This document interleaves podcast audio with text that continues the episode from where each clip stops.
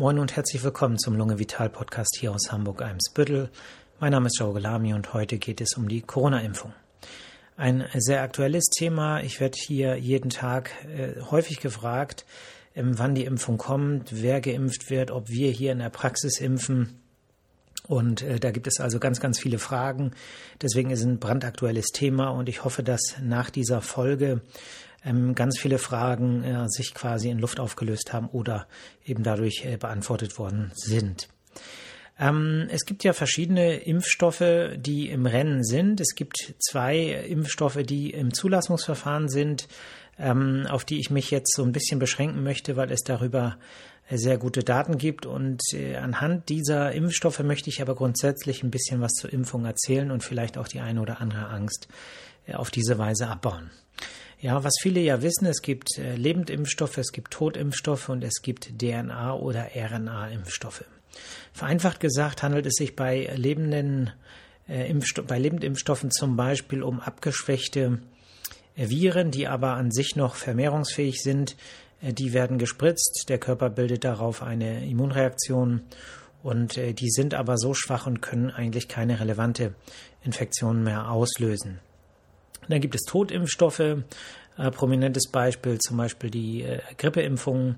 Da werden Virusbestandteile äh, gespritzt in den Muskel und äh, der Körper bildet sozusagen auf diese Antigene, auf diese häufigen an der Virusoberfläche befindlichen Antigene eine Immunität, also eine Gedächtnisfunktion und kann dann bei Auftreten äh, von wirklichen Viren im Körper sofort darauf reagieren und diese unschädlich machen.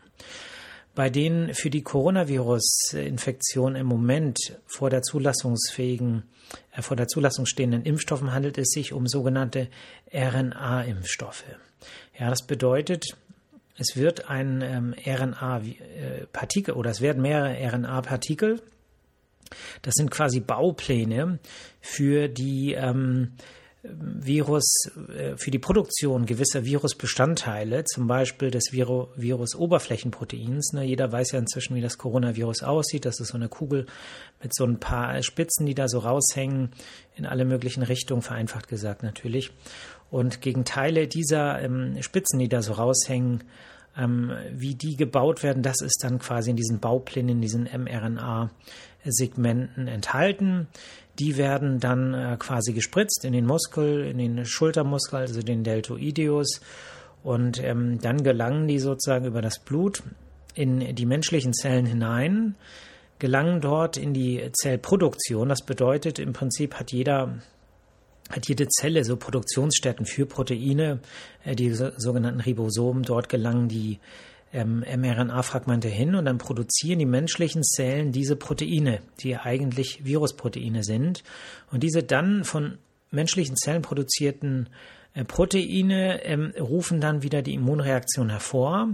Und ähm, der Körper merkt sozusagen, das sind Eindringlinge und ähm, wenn dann tatsächlich der Virus kommt, erkennen die Körperabwehrzellen sowohl die Antikörper, die produziert werden, als auch die ähm, sozusagen T-Zellen, die zellulär die Eindringlinge angreifen, die erkennen dann das äh, Coronavirus und machen es unschädlich. Ja? Und diese Immunität, diese Reaktion ist sehr, sehr effektiv, wie ich nachher noch erzählen werde. So, jetzt ähm, ist es so, dass viele Patientinnen und Patienten sehr, sehr unsicher sind und sagen, Moment mal, äh, so auf die Schnelle ist mal eben so ein Impfstoff entwickelt worden. Das kann ja nicht gut sein, ja. Es kann ja nicht ähm, sicher sein und da weiß man ja gar nicht, wie sind die Langzeitfolgen und so weiter. Äh, dazu muss man wissen, dass ähm, äh, vor einem Zulassungsverfahren von Medikamenten oder von Impfstoffen äh, verschiedene Sicherheitsstudien durchgeführt werden. Ja, das sind sogenannte Phase 1 bis Phase 3 Studien. Ja. In der ersten Phase äh, wird die Verträglichkeit und die Fähigkeit äh, getestet, ähm, ja, Immunreaktionen ab, äh, äh, hervorzurufen in einer kleinen Anzahl von äh, Freiwilligen, also von Menschen, ja, maximal 100. Ähm, das muss abgeschlossen sein und äh, sozusagen auch sicher sein. Erst dann wird die nächste Phase eingeläutet, das ist die Phase 2. Da wird dann auch nach der richtigen Dosis geguckt, nach der Verträglichkeit, nach der Immunreaktion an einer größeren Zahl von Freiwilligen, also mehrere hundert. Und erst wenn das sicher ist, wird die dritte Phase eingeläutet, äh, die sogenannte Phase 3 Studie, wo mehrere tausend bis zehntausend äh, Freiwillige den Impfstoff erhalten, der dann quasi im Alltag geprüft wird. Es wird geguckt, wie hoch ist der Schutz. Und ähm, aufgrund dieser großen Zahl kommen dann natürlich auch so seltenere Nebenwirkungen äh, zum Tragen, also erscheinen dann und man erkennt sie. Und erst wenn sozusagen auch die dritte Phase abgeschlossen ist und die Sicherheit gewährleistet ist bei einer großen Menge von Menschen, die das Ganze bekommen haben, erst dann kann das Zulassungsverfahren äh, beginnen. Ja. Und erst wenn das Zulassungsverfahren, wo das Ganze nochmal geprüft wird, behördlich, ähm, dann äh, kommt, dieses, kommt dieser Impfstoff erst zum Einsatz. Insofern sind da ganz viele Sicherheitsmechanismen und ähm, wenn da ein Impfstoff in Europa zugelassen ist, dann kann man wirklich davon ausgehen, dass der sicher ist. Ich werde gleich noch an den Beispielen der ähm, Impfstoffe, äh, die eine Rolle spielen, äh, ein bisschen was erzählen zu den Zahlen. Kommen wir erstmal äh, zur Frage, wo wird geimpft, wer wird geimpft. Es ist so, dass ähm, das Robert Koch Institut ein Positionspapier herausgebracht hat, ähm, wo im Prinzip von einer Priorisierung ähm, die Rede ist. Das bedeutet, es wird nicht aufgrund der, aufgrund der verminderten Verfügbarkeit der Impfstoffe, je nachdem, äh, wann die hier auch zugelassen sind, können nicht alle äh, gleich äh, schnell geimpft werden. Das heißt, man muss die Impfstoffe, die kommen, die da sind, erstmal für diejenigen verteilen, die am nötigsten, die das am nötigsten haben. Und deswegen ist es auch so, dass in dieser ersten Phase der Impfung wahrscheinlich nicht in den Arztpraxen geimpft wird, sondern es gibt ähm, bundesweite Impfzentren. Hier, im hier in Hamburg zum Beispiel ist es im CCH in einer der ähm, Messehallen. Da wird auch schon fleißig gebaut und vorbereitet. Äh, finanziert werden die, ähm, werden die Impfstoffe, also die werden für alle, die sich impfen lassen möchten. Es wird keinen Impfzwang geben. Es wird für alle, die sich impfen lassen möchten, kostenlos sein. Der Bund übernimmt die Kosten für den Impfstoff und die Länder und die gesetzlichen und privaten Krankenversicherungen, die kommen für die Kosten und äh, für den Betrieb der Impfzentren auf. Ähm, es wird priorisiert werden. Das bedeutet, es wird begonnen mit medizinischem Personal und Risikogruppen. Ähm, was medizinisches Personal angeht, stelle ich mir das so vor, konkret wissen wir es auch noch nicht, dass äh, Kliniken, ähm, Pflegeeinrichtungen, äh, Arztpraxen informiert werden und äh, dann eben die Mitarbeiterinnen und Mitarbeiter sich impfen lassen können, wenn sie es denn möchten. Ähm, wie das bei den Risikogruppen äh, läuft, ist noch gar nicht so ganz klar, weil äh, Risiko ist nicht gleich Risiko. Es gibt Patienten, die haben ein sehr hohes Risiko, es gibt Patienten, die haben ein äh, erhöhtes Risiko im Vergleich zu Kerngesunden, aber ähm, eben nicht das höchste. Wie da die Informationen an die Patienten rankommt, wann die sich impfen lassen können, wie die Benachrichtigungen sind, ist völlig unklar. Ähm, was man sagen kann, es wird nicht so sein können, einfach aus logistischen Gründen, dass es eine automatische Benachrichtigung zum Beispiel aus der Arztpraxis gibt, wo man sagt, bitteschön, äh, gehen Sie doch bitte äh, sich impfen lassen. Ähm, insofern empfehle ich allen Patienten, die, die denken, ja, sie könnten vielleicht einer Risikogruppe angehören, sich auf den Laufenden zu halten. Ja, es bedeutet Radio hören, ähm, bedeutet natürlich auch Internet. Ähm, ähm, die Seite der Bundesregierung, die ähm, Seite des Hamburger Senats, zum Beispiel für die, die in Hamburg leben, die in anderen Städten natürlich an anderen Stellen. Also man muss sich die Information selber besorgen, ja. Also wartet nicht darauf, dass irgendjemand euch anruft und sagt, bitteschön, Impfung ist bereit, ja. Wie gesagt, eine Impfpflicht wird es nicht geben und äh, die Impfstoffe, also mehrere Impfstoffe sind im Zulassungsverfahren und die vielversprechendsten im Moment sind eben die von BioNTech und Pfizer und äh, der Impfstoff von Moderna. Der Impfstoff von BioNTech und Pfizer hat am 1.12. die ähm, Zulassung bei der ähm, Europäischen ähm, Arzneimittelagentur gestellt, also vor drei Tagen. Und ich denke, dass da ähm, hoffentlich schnell äh, die Zulassung erfolgt. Die ähm, Phase 3 Studien sind sehr vielversprechend gewesen. Und äh, man darf aber nicht denken, das Ganze wird jetzt so schnell durchgewunken. Also diese Studienphasen müssen alle abgeschlossen sein und äh, gute Ergebnisse bringen. Ansonsten ähm, wird so etwas nicht zugelassen, egal wie eilig das Ganze ist. Und da kann man sich tatsächlich auf die äh, europäischen Behörden auch verlassen. Ähm, Kinder werden nicht geimpft. Das liegt daran, dass der Covid-Verlauf ähm, bei Kindern sehr milde ist in der Regel und weil ähm, Studien äh, für äh, zur Impfung bei Kindern natürlich auch schwieriger äh, durchzuführen sind und ähm, da hat man jetzt einfach priorisiert, muss man sagen. Die beiden im Moment vielversprechendsten Impfstoffe, ähm, die auch beide im Prinzip kurz vor der Zulassung stehen in Europa, sind der von BioNTech und Pfizer, das ist BNT 162 und der von Moderna mRNA-1273. So, und zu den beiden möchte ich ein bisschen was erzählen, zu den Phase 3 Studien. Ähm, bei dem Moderna Impfstoff, also mRNA-1273, müsst ihr euch nicht merken, keine Angst, ähm, haben ungefähr 30.000 Teilnehmer mitgemacht bei einem Beobachtungszeitraum von zwei Monaten. Und da wurden zwei Impfdosen appliziert im Abstand von etwa ähm, 28 Tagen. Ja, was heißt etwa? Genau 28 Tagen äh, Abstand dazwischen.